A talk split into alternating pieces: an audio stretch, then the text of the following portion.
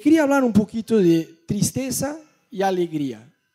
Porque viste que muchas veces como cristianos tenemos como que una tendencia natural de pensar que si, ya que somos cristianos, porque somos cristianos, debemos ser alegres. Y sí, es verdad, yo siempre digo que un cristiano que no es alegre es un mentiroso no es un cristiano, porque no hay forma de ser cristiano, de verdad, entender lo que Jesús hizo en la cruz por nosotros y ser alguien bajoneado. Che, ¿cómo andas? Ay, en la lucha, hermano. No, da, eso no, es, eso no es un cristiano de verdad. Un cristiano de verdad es alguien alegre. Lo que no significa que no hay etapas donde uno está más triste, está todo bien, porque viste que a veces como cristianos tenemos una tendencia en decir que, bueno, si vos sos creyente posta, si ayunás, si orás, si lees la Biblia, no hay espacio para tristeza en tu vida. Y eso no es verdad, porque la Biblia muestra de una forma muy clara, fíjate Romanos 12, 15, alégrense con los que están alegres y lloren con los que lloran. Entonces, la Biblia da espacio a ambas cosas. Yo no creo que es saludable eh, vivir solamente alegre, porque eso eh, no existe. Pasan situaciones que uno muchas veces se encuentra triste, es normal, no debe sentirse culpable por eso. Pasa que tampoco creo que es saludable vivir en el lugar de tristeza. Porque dice que a veces uno también le va agarrando una autolástima que le encanta. Dice, ah, a mí me encanta que la gente me mire y diga, ah, pobrecito, y ahí vive en la autolástima. Yo creo que tampoco, no creo que eso es saludable. Pero sí, la Biblia muestra ambas cosas en nuestras vidas. Este versículo que leímos dice, alégrense con los que están alegres y lloren con los que lloran. Entonces hay espacio para, para, para las dos cosas. Eh, vemos que Jesús lloró en la Biblia. Por lo menos tres veces está registrado en la Biblia que Jesús lloró. Cuando fue a resucitar Lázaro, lo que es más gracioso, ¿no? Porque él iba a resucitar. Sí, ¿por qué lloró? si ya iba a resucitar. A ver, si no funcionara, ¿no? Lázaro salí y no sale. Bueno, ahí está bien, ponete a llorar. Pero antes, ¿por qué lloró? No sabemos, ¿no? Por ahí fue por compasión de la gente que ya estaba triste. ¿Viste? Cuando uno está en un velatorio hay como que un entorno eh, emocionalmente más eh, pesado, ¿no? Por así decir. Eh, en el Getsemaní, cuando lo fueron a atrapar con los soldados romanos, ahí también Jesús lloró en el libro de Hechos muestra, Hebreos, perdón, muestra que él lloró ahí, en este lugar también. Y vemos también que cuando Jesús entró a Jerusalén, eh, también miró a la ciudad y lloró. Cuando estaba por entrar en Jerusalén, lloró por los pecados de la humanidad. Entonces, eh, la Biblia es muy clara en mostrar que si Jesús lloró, no podemos decir, varón que es varón no llora, llora. Jesús lloró. Cristiano no llora, llora. La Biblia muestra distintos tipos de llanto. Jesús no lloró por arrepentimiento porque no había nada que arrepentirse, lloró de tristeza. Entonces es lo que yo les digo, no hay problema en llorar, no hay problema en estar triste. El problema es cuando uno se queda triste. Obviamente si te pasa algo malo, vos te pones triste. Pero otra cosa es que te quedes triste. ¿Me siguen? Si te echan del trabajo, ¿qué vas a hacer? Comprarte fuegos artificiales y festejar que te echaron del trabajo. Obvio que no. obviamente es una situación que te pones triste. Tu equipo de fútbol pierde. Bueno. Tu suegra viene de Brasil a visitarte. Bueno, te pones contento. ¿Ves? Hay situaciones en que uno se pone triste, pero otra cosa es quedarse triste. Y hay, hay una suerte de tristeza que está en la Biblia que no está mal. Viste que hay distintos llantos en la Biblia. Uno de ellos es de arrepentimiento genuino. Y el llanto de arrepentimiento genuino nos lleva a la salvación, dice la Biblia. Entonces, hay una tristeza que está buena, que es una tristeza que el Espíritu Santo genera en nosotros. Fíjate lo que dice 2 Corintios 7, 10. La tristeza que proviene de Dios produce arrepentimiento para salvación. Y de esta no hay que arrepentirse. En otras palabras, está diciendo, si te pones triste porque te estás arrepintiendo de algo malo que hiciste, está todo bien, no hace falta cambiar eso, no, no hace falta arrepentirse de, arrepentirse. Eh, pero la tristeza que proviene del mundo produce muerte, o sea, no es que está todo bien con la tristeza, porque hay que ver cuál tipo de tristeza es. Una cosa es una tristeza de depresión, de estar bajoneado, que es algo que te va por ahí te, estás ahogando en la tristeza semana tras semana, mes tras mes, y entras en, depresión y dependes de pastilla y no dormís. No es de esta tristeza que la Biblia habla. Esta tristeza está mal. Y Jesús tiene poder para sanarte de eso si te pasa.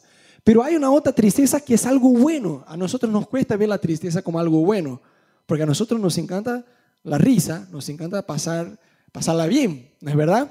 Pero la Biblia dice que la tristeza que proviene de Dios produce arrepentimiento. O sea, esa es cuando uno mete la pata y vos decís, puff, ahora me metí la pata. Y te viene la convicción, vos sos convencido por el Espíritu Santo que lo que hiciste está mal. Que el sitio web este que entraste está mal. Que lo que vos dijiste está mal. Viste, llegas tarde en tu trabajo, de, chanta, ¿no? De, pancho, llegas tarde en tu trabajo y tu jefe dice, ¿qué onda? No, no sabes, se rompió el colectivo. Y no se rompió nada. ¿No? Y ahí el Espíritu Santo adentro tuyo como, mm, ¿qué colectivo que se rompió? Vos no te levantaste en el horario. Y ahí vos te sentís triste. Esta tristeza es buena, dice la Biblia, porque te lleva al arrepentimiento. Y no necesariamente todo llanto es resultado de arrepentimiento. Vemos en la Biblia que Saúl no se arrepintió de haber, eh, digamos, de no haber valorado el derecho de, primogenitura. Es casi un trabalenguas este. El derecho de hijo mayor. Listo, más fácil. Eh, dice la Biblia que él buscó con lágrimas, pero no se arrepintió. Entonces, no es porque alguien llora que necesariamente está arrepentido. Pero yo creo de todo mi corazón que Dios quiere que nosotros nos acordemos que está bueno ¿no? Eh, esta tristeza que el Espíritu Santo genera en nosotros. La peor cosa que le puede pasar a un cristiano es ir domingo tras domingo a la iglesia y nunca vivir esta tristeza que el Espíritu Santo genera dentro tuyo. Porque eso significa que no estás viviendo, de hecho, una relación con Cristo, sino una religión. No hay nada mejor que entrar en tu habitación a pesar de que vos te sentís un miserable, ¿no? Cuando pecas. ¿A cuánto le pasa que vos pecas y te sentís re bien? No. Después podés disfrutar del pecado, pero después que pecas, si, sos un cristiano, tenés el Espíritu Santo adentro tuyo.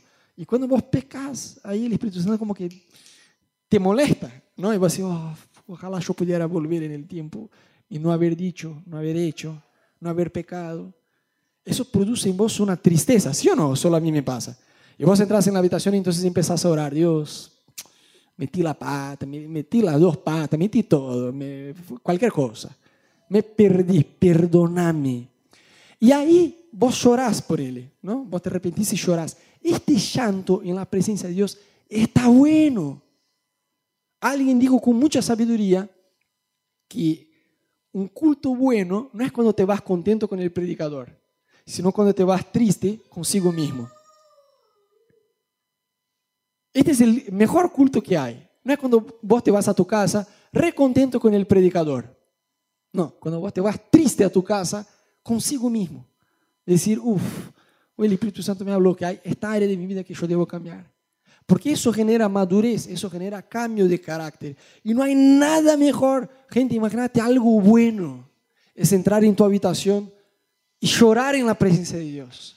Pero este llanto genuino de arrepentimiento, decir, Jesús, saname, sanar mis palabras, sanar mi cerebro, saname por completo, limpiame, yo me siento sucio, yo necesito de tu perdón, cambiar mi vida, yo no quiero ser igual.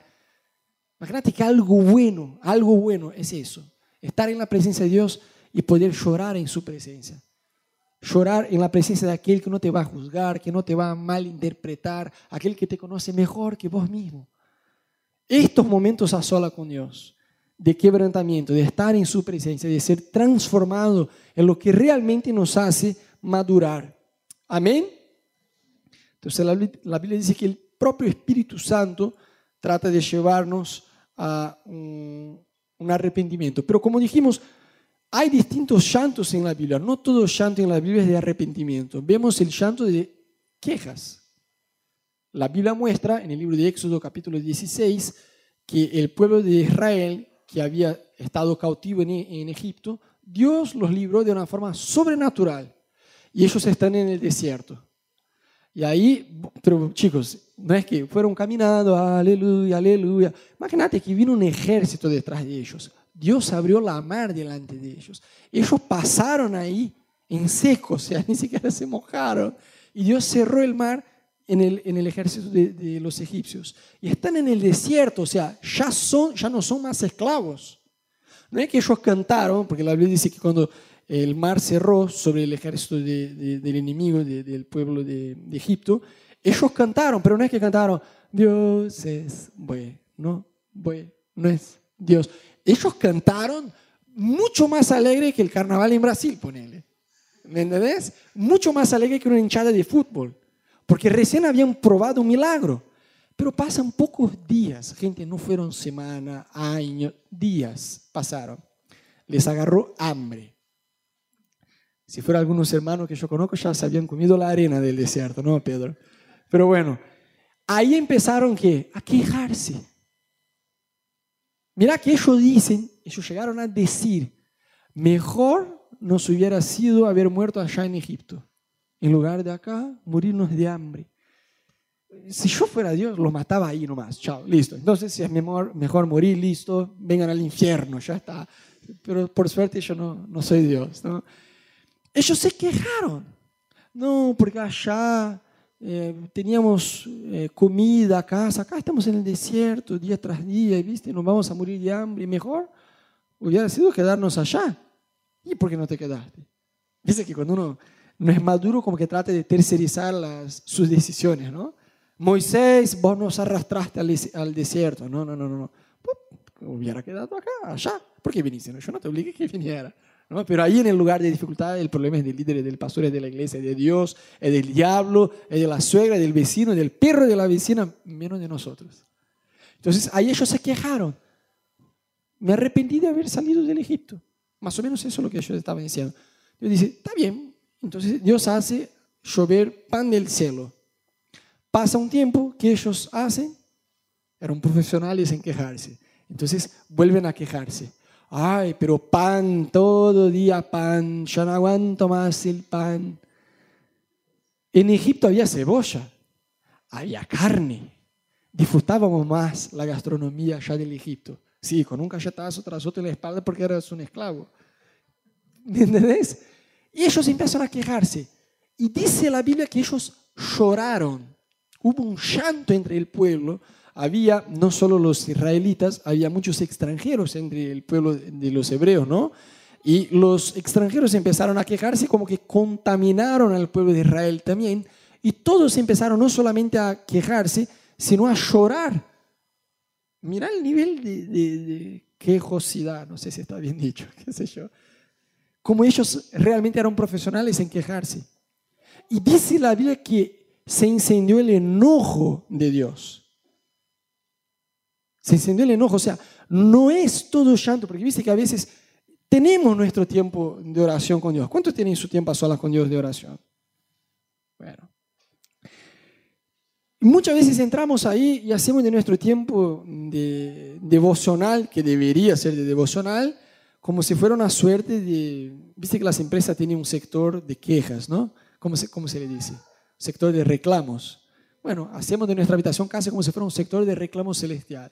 Señor, aumenta mi sueldo, mata a mi suegra, hace eso. Y pedimos varias cosas que tenemos ganas, ¿no? Y, queja, y estamos ahí quejándonos a Dios. Y muchas veces tratamos de informarle a Dios de las cosas que nos pasan como si Él no, lo supiera.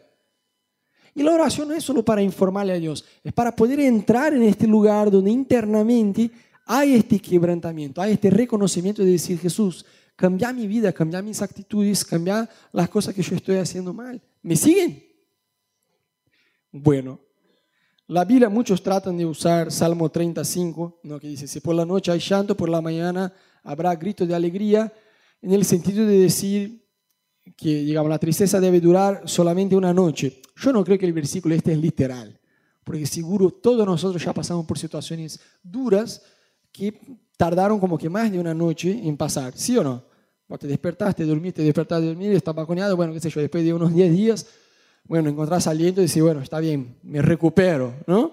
Pero yo, a pesar de que no creo que el versículo es literal, sí yo creo que también está bueno, es saludable tener el tiempo de llanto, tener el tiempo de, digamos, vomitar en la presencia de Dios, pero también hay el tiempo de dejar de llorar.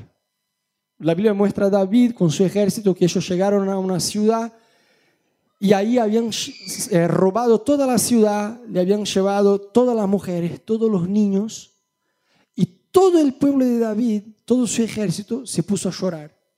Pero hubo un llanto, pero un llanto que dice la Biblia que ellos no podían llorar más porque no tenían fuerzas. No sé cuántos acá vos ya lloraste y que no te salía más porque no tenía fuerzas. y no salía más. ¿A cuántos ya le pasó? Imagínate todo un ejército como fue lo que pasó. Y a David también. Pero después que pasó todo el llanto, dice la Biblia que ellos empezaron a hablar, porque ahí hay, viste que le sale el argento adentro de los israelitas, ¿no? Que tenemos que encontrar un culpable cuando pasa algo, ¿no? Y ahí le saltó el porteño dentro de cada israelita y empieza, bueno, ¿y quién se va a hacer cargo de todo eso que pasó? Listo, el líder, porque en este problema es el líder, ¿viste? Vamos todos juntos, están todos juntos. La cosa no sale bien. Bueno, el problema es el pastor. El problema es mi líder de GBO. El problema es ahí, tenemos que apedrear a alguien. ¿Es así o no? Bueno, desde aquel tiempo ya la Biblia no muestra. Y empezaron, en, empezaron a hablar de apedrear a David. Y David, me imagino que se escucha, bueno, tiremos una piedra a David, ¿no? Empezamos, la culpa es de David, por ahí alguien, alguna cabeza tiene que, ¿no? La tenemos que cortar, la de alguien. Para mí que es la de David. Y David está ahí llorando sin fuerzas para llorar y se da cuenta que la situación podría ponerse aún peor, podía empeorar. Porque no solo habían llevado todas las mujeres y los hijos, sino que en cuestión de tiempo lo iban a matar. Entonces David fue un tipo vivo. Lloró, lloró, lloró hasta no tener fuerzas, está bien. Pero cuando David se entera que están hablando de matarle a él, deja de llorar tragó el llanto y se puso a orar. Dios, ¿qué debo hacer? ¿Debo perseguir al enemigo? Y Dios le dice, sí. Y fue exactamente lo que ellos hicieron, persiguieron el, enemigo y recuperaron, ¿no? rescataron todo su pueblo. Pero yo me pregunto, en aquel momento que, que David se entera que están a punto de matarlo, si David no, no decide dejar de llorar, Sigue con su autolástima, Señor, estoy acá sirviéndote, amándote. Fíjate lo que me pasó y ahora encima hablan de apedrearme. ¿Dónde estás vos? No, en lugar de quedarse como en este sector de reclamos celestiales, David se pone a orar y, decirle a Dios, Dios, ¿qué debo hacer? Y Dios le da una palabra específica. Entonces, yo entiendo que está bien, hay espacio para las dos cosas en nuestra vida, para la alegría, para la tristeza, para llorar, para alegrarse pero hay el tiempo también de dejar de llorar.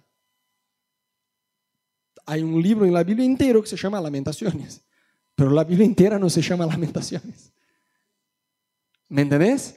Entonces, hay también una, una actitud nuestra que nos toca a nosotros, que es de alegrarse. Fíjate lo que dice Filipenses 4:4.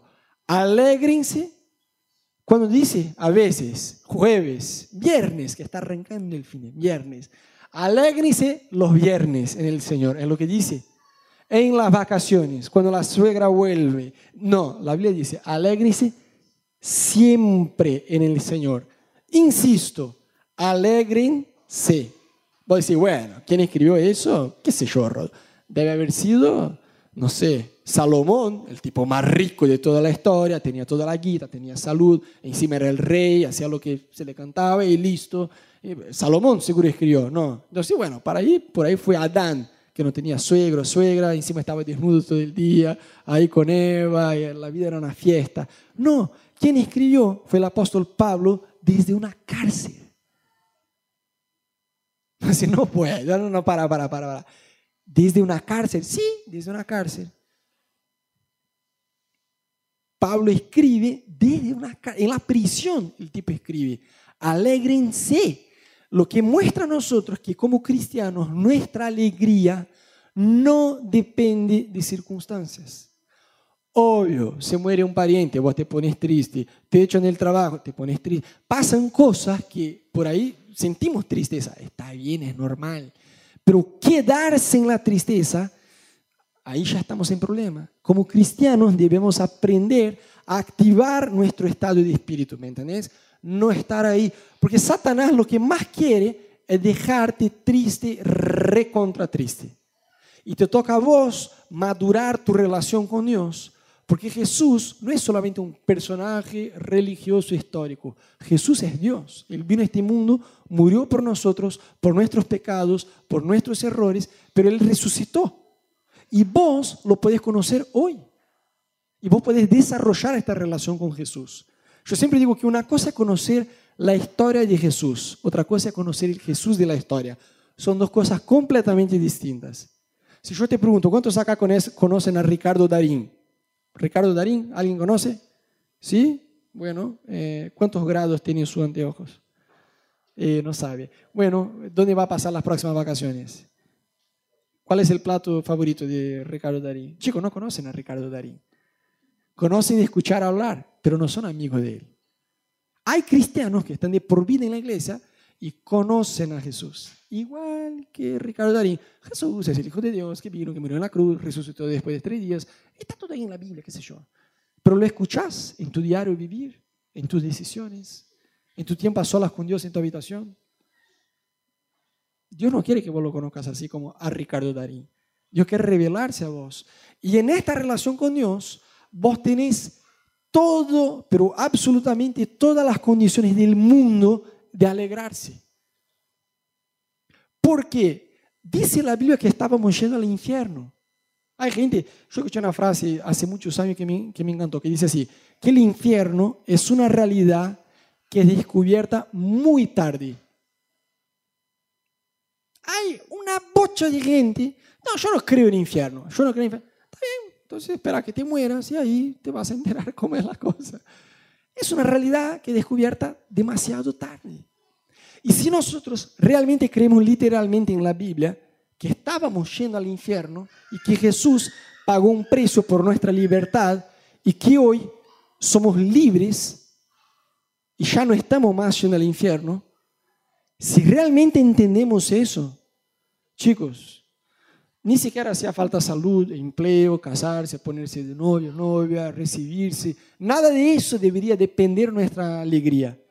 Porque el simple hecho de que sabemos que fuimos perdonados y tenemos toda una eternidad por delante, eso ya debería ser razón suficiente para despertar todos los días por la mañana. Buen día, Johnny, ¿cómo andás?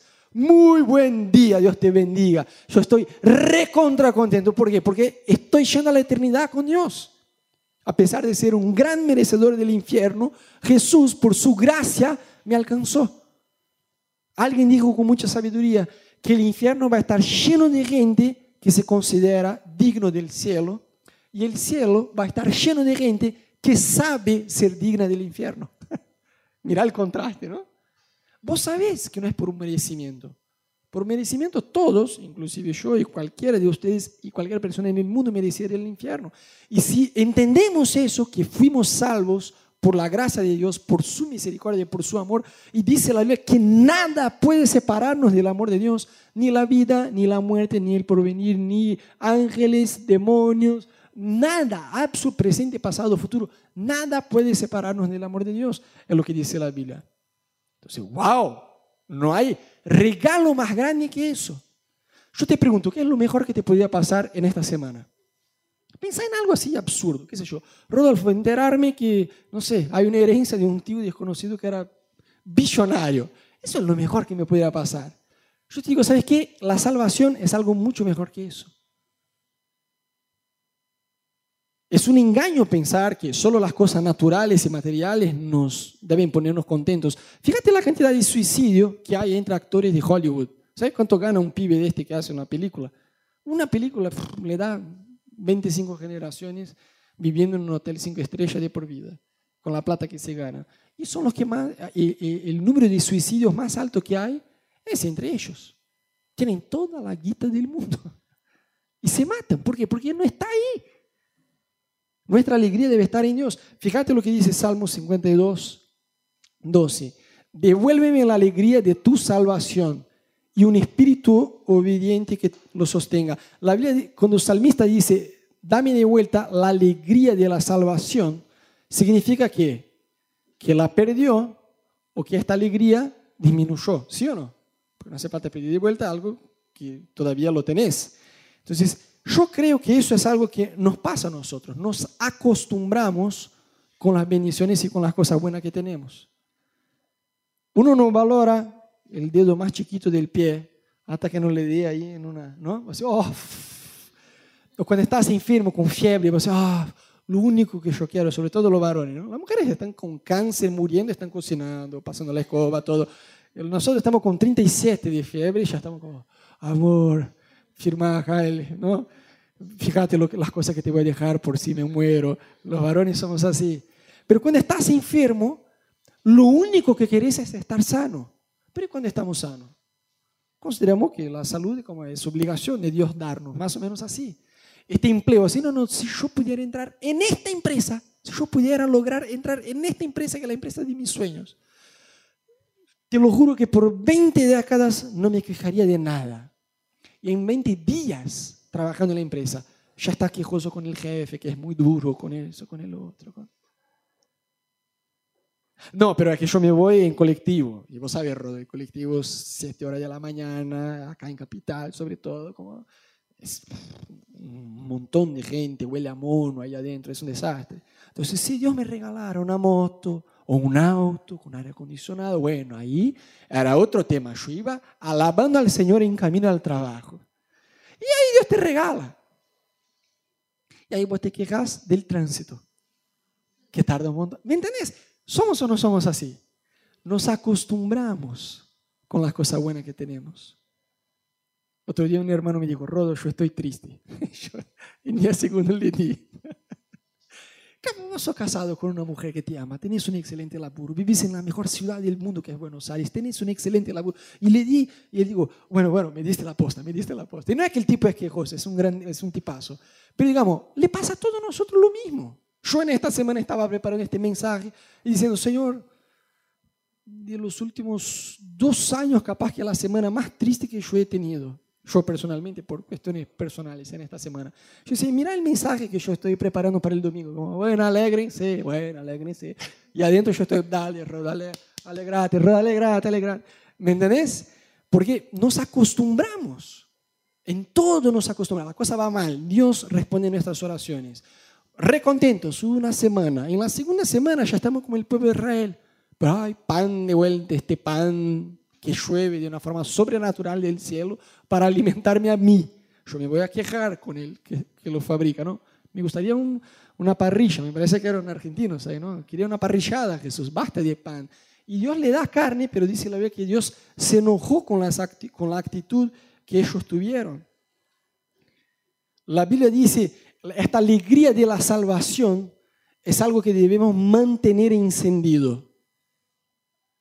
Viste que cuando algo muy duro te pasa y vos probás una salvación, un libramiento, vos como que te alegrás, pero con el paso del tiempo la cosa, vamos nos vamos olvidando lo que nos pasó. Nos pasa todo, nosotros somos todos iguales. Entonces la salvación es algo que debemos mantener, debemos acordarnos cómo estábamos como Jesús, cuando Jesús nos encontró.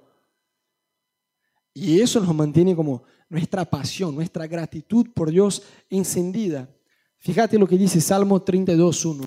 Dichoso aquel a quien se le perdonaron sus transgresiones, a quien se le borraron sus pecados. En otras versiones dice, en, otros textos, eh, dice exactamente lo mismo. Dice, dichoso aquel que tuvo la multitud de pecados perdonadas. Porque dice que cuando uno peca, pierde algo de la parte de Dios. Por eso es que cuando uno se arrepiente y hay este llanto en la presencia de Dios, ¿por qué hay el llanto? Porque vos sabés que hubo una pérdida. Dios te perdona, te perdona, está todo bien. Pero vos sabés que hubo una pérdida del propósito de Dios, del plan de Dios, de la presencia de Dios en tu vida. Y eso genera una tristeza. ¿Por qué el Espíritu Santo genera una tristeza en nosotros cuando metemos la pata? Porque hubo una pérdida. El tiempo no, solo en la película de, ¿cómo que es? Volver al futuro, ¿no? Back to the Future, solo en la película, en la vida real, Dios te perdona, te perdona, pero la segunda oportunidad que Dios te da ya no es igual a la primera, con toda la misericordia que el Señor tiene, porque el tiempo no frena, el tiempo sigue. Entonces, cuando vos te arrepentís, hay este llanto porque sabés que hubo una pérdida. Entonces, cuando vos sos perdonado, la alegría que te da es algo que nos toca a nosotros mantener esta alegría encendida.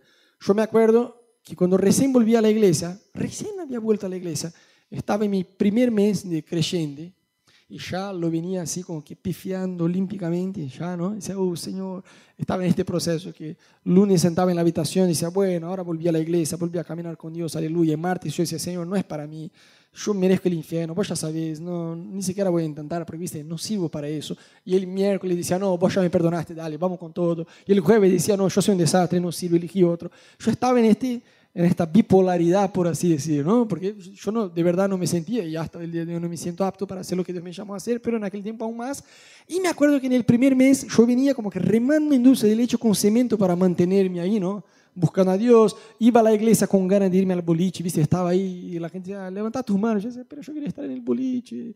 Y bueno, te alabo, Señor, pero cambiaba mi corazón porque de verdad quería estar en el boliche. Era así a pesar de lo que me había pasado, había algo dentro mío, sí, que quería también estar en la presencia de Dios y alabar por todo lo que me había pasado, pero yo estaba en esta lucha interna, viste que mis amigos del mundo, que eran tipos sin converso, me llamaban para la joda y la gente de la iglesia me llamaba para la iglesia, yo estaba ahí como, viste, ¿qué, hago? Y ahí un día una prima hizo, eh, hizo una fiesta, era un cumple, y yo bastante chanta en este día negocié con Dios. Dice, Señor, mira, no es que un amigo recontrasarpado me llamó ahí, me dejó dar un boliche. Es mi prima, es familia, y encima es su cumple. Pero el cumple de ella era una casa enorme y había un salón de fiestas que era básicamente un boliche, lo transformaba en un boliche. Entonces yo bastante chanta fui, Señor, voy al cumple de mi prima. ¿Ves? Cuando uno quiere pecar y trata de, voy al cumple de mi prima, Señor. Y ahí estuve en el cumple tratando de mantenerme santo y, como yo estaba ahí, yo sentí el Espíritu Santo. No hace falta ser muy, muy, espiritual para eh, escuchar esta voz cuando estás ahí en este lugar, ¿no? Y yo he escuchado como, cabezón, ¿qué haces ahí?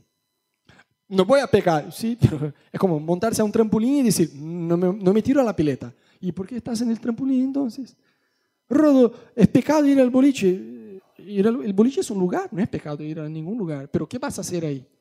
No, voy solo a mirar. Ah, ¿Cómo dice? ¿Para qué la gente va? Va de joda, eh, tomar, eh, de todo. ¿no? Y si vos no vas a hacer eso, ¿por qué vas?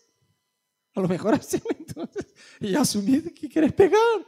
¿Me entendés? No, voy solo, voy pero no hago nada.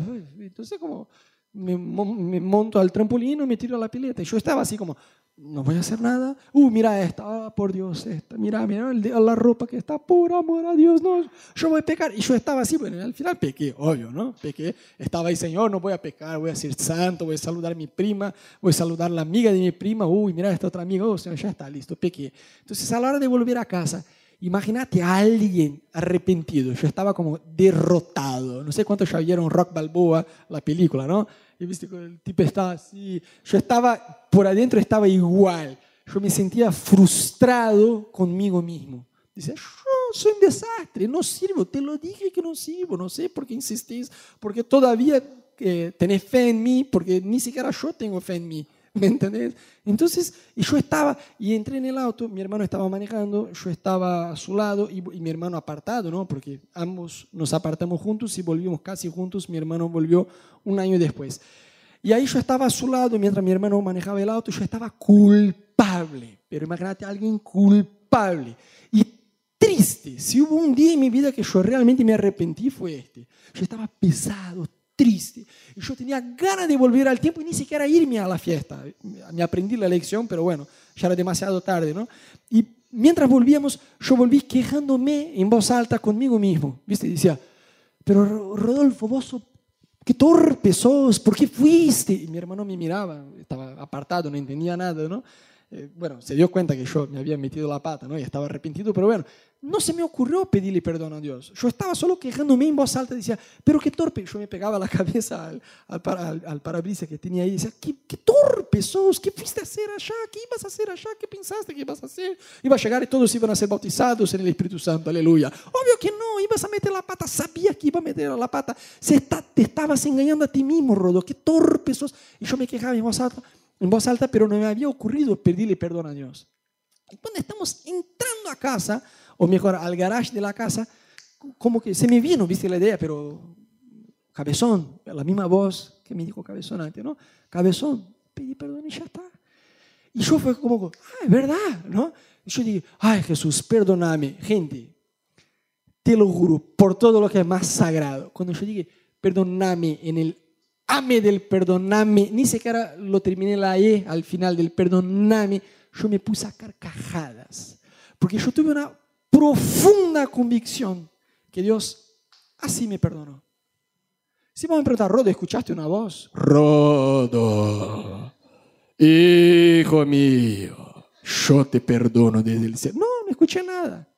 ¿Tuviste una visión? ¿Viste Jesús? No, nada, ángel, nada, nada, de nada, de nada. Pero interno es lo que la Biblia dice. ¿Cómo sabemos que somos hijos de Dios? Si yo te pregunto, ¿vos sos salvo? ¿Cuántos acá son salvos? Interactúa, levanta la mano. Si sos realmente salvo, dale, bien. Si no sé si estás en duda, bueno, si estás en duda, espero que no te vayas sin duda hoy. Pero ¿cómo lo sabes que sos salvo? ¿Un ángel bajó con un certificado de salvación y te lo dio? ¿No? Jesús se te apareció y dijo, Mica, acá está el sello para tu entrada al cielo. ¿Fue así? Sí, ¿y cómo sabes? Por ahí me estaba rodo. ¿Cómo sé? No sé. Lo único que sé es que sé. Estoy salvo. No sé. Yo te digo como la Biblia dice que el Espíritu Santo confirma con nuestro espíritu, testifica nuestro espíritu que somos hijos de Dios. Es un testimonio interno, es una convicción interna que solo aquellos que tienen el Espíritu Santo, es como, no sé explicarte, lo tenés que, lo tenés que vivir. Tienen esta convicción por el Espíritu Santo. Y fue así que me pasó. Yo dije, Jesús, perdóname. Y al toque yo empecé a reír en el auto y mi hermano me miraba como, bueno, mi hermano ahora se volvió loco, ¿no? Yo estaba a carcajadas porque yo tuve la profunda convicción que Dios me había perdonado. Para mí, que el Espíritu Santo me miró y dijo, ¿sabes qué? Eso era 1999. Dijo, uff, Rodo, va a meter tanto este hijo, pero va a pecar tanto, pero tanto, pero tanto, que le voy a dar una experiencia sobrenatural con mi perdón para que por el resto de la vida, cuando meta la pata, sin sentir nada, crea que yo le perdoné. Para mí que fue algo así, porque de hecho yo tuve un historial después de, esta experiencia que por billones de veces entré en mi habitación, Señor, perdóname, y no sentí nada. Por fe tenía que acordarme de esta experiencia y decir, Él me perdonó así de rápido. ¿Me siguen? Pero eso, gente, ¿por qué yo me puse a carcajadas? No fue solo por la experiencia sobrenatural que tuve, sino por la convicción de haber sido perdonado por Dios. Y sabes, y con eso cerramos, la Biblia muestra que justamente las cosas que uno muchas veces considera razones para ponerse triste, debemos alegrarnos. Fíjate, Santiago 1, de 2 a 3. Hermanos míos, considérense muy, no dice dichoso, dice muy dichosos cuando tengan plata, vacaciones. No, cuando tengan que enfrentarse con diversas, diversas pruebas pues ya saben que la prueba de su fe produce constancia. Gente, constancia es la mejor cualidad que alguien puede tener. De verdad. Vas a ayunar, si no, a ayunar 40 días solo con agua. Eso no me impresiona. De verdad no me impresiona. No es algo difícil. Te aseguro que no es algo difícil. Vos necesitas constancia para eso. Vas a sufrir 40 días, pero bueno, 40 días se te pasa así. Pero si vos me decís, Rodo, voy a ayunar todos los lunes por 40 semanas seguidas sin saltar una. Uf, ahí yo voy a decir, wow, capo. Tenés mi respeto, porque yo no, no llego a 10 semanas así. No, 10, no llego a 6 semanas así. ¿Me entendés? ¿Por qué? Porque exige constancia. Entonces, constancia es la mejor cualidad que un cristiano puede tener. Amén. Y yo creo que algo que debemos entender, que hay tres enemigos de la alegría, la ingratitud, el rencor y la incredulidad. La ingratitud yo creo que es una de las principales, porque alguien mal agradecido va a ser alguien quejoso, alguien que guarda rencor va a ser alguien quejoso y alguien con poca fe, con incredulidad, siempre va a mirar al futuro con miedo y se va a quejar. Entonces, algo que es muy importante para nosotros es entender que estos tres enemigos de la alegría, la ingratitud, el rencor y la incredulidad, debemos eliminar por completo de nuestra vida. Y por último, Nehemías 8:10 dice, el gozo del Señor es nuestra fortaleza. A mí me encanta que no dice es mi fortaleza, Porque no hay forma de vivir una vida cristiana, una vida con Cristo a solas. Viste que hay gente que dice, yo y Dios a solas en la habitación ya me alcanza. No, por eso debemos congregarnos. Hay una protección que es sobrenatural. Por eso la Biblia dice, es nuestra fortaleza. No es tu fortaleza, no es mi fortaleza, es nuestra. Cuando nos juntamos, cuando congregamos, como somos parte de la familia, yo te aseguro, estoy seguro que cuando vos vinís a la iglesia y te encontrás con alguien, por algunas horas te olvidas por completo de tus problemas de la semana, te conectás, cargas uno a otros, ¿sí o no? En lo que dice la Biblia, nuestra fortaleza es el gozo del Señor. Amén. Te quería invitar que en tu lugar te ponga de pie. Dos segundos, ya estamos por terminar, pero me gustaría orar con ustedes. Cerra tus ojos, tranquilo, nadie va a tocar tus cosas. Quédate tranquilo. Hoy nosotros hablamos de tristeza y alegría. Y yo creo que hay dos cosas que el Espíritu Santo quiere despertar tu corazón. La primera de ellas, de ella, es entrar en este lugar de llorar en la presencia de Dios, pero no de una forma quejosa, no con reclamos, no para informarle a Dios, porque si ni siquiera la oración es para informarle a Dios de nuestros problemas, aún menos el llanto, pero sí de entrar en la presencia de Dios, frustrado, triste, consigo mismo y decirle al Jesús, yo quiero cambiar, yo quiero tener mi carácter transformado, yo quiero tener mis palabras transformadas, yo quiero tener mi vida transformada por ti. Quizás nunca hayas tenido una experiencia así con Dios, de entrar en este lugar secreto y permitir con que el Espíritu Santo quebrante tu corazón. Y que ahí vos puedas, que ahí en este lugar secreto, el Espíritu Santo te pueda encontrar frágil, vulnerable a su presencia.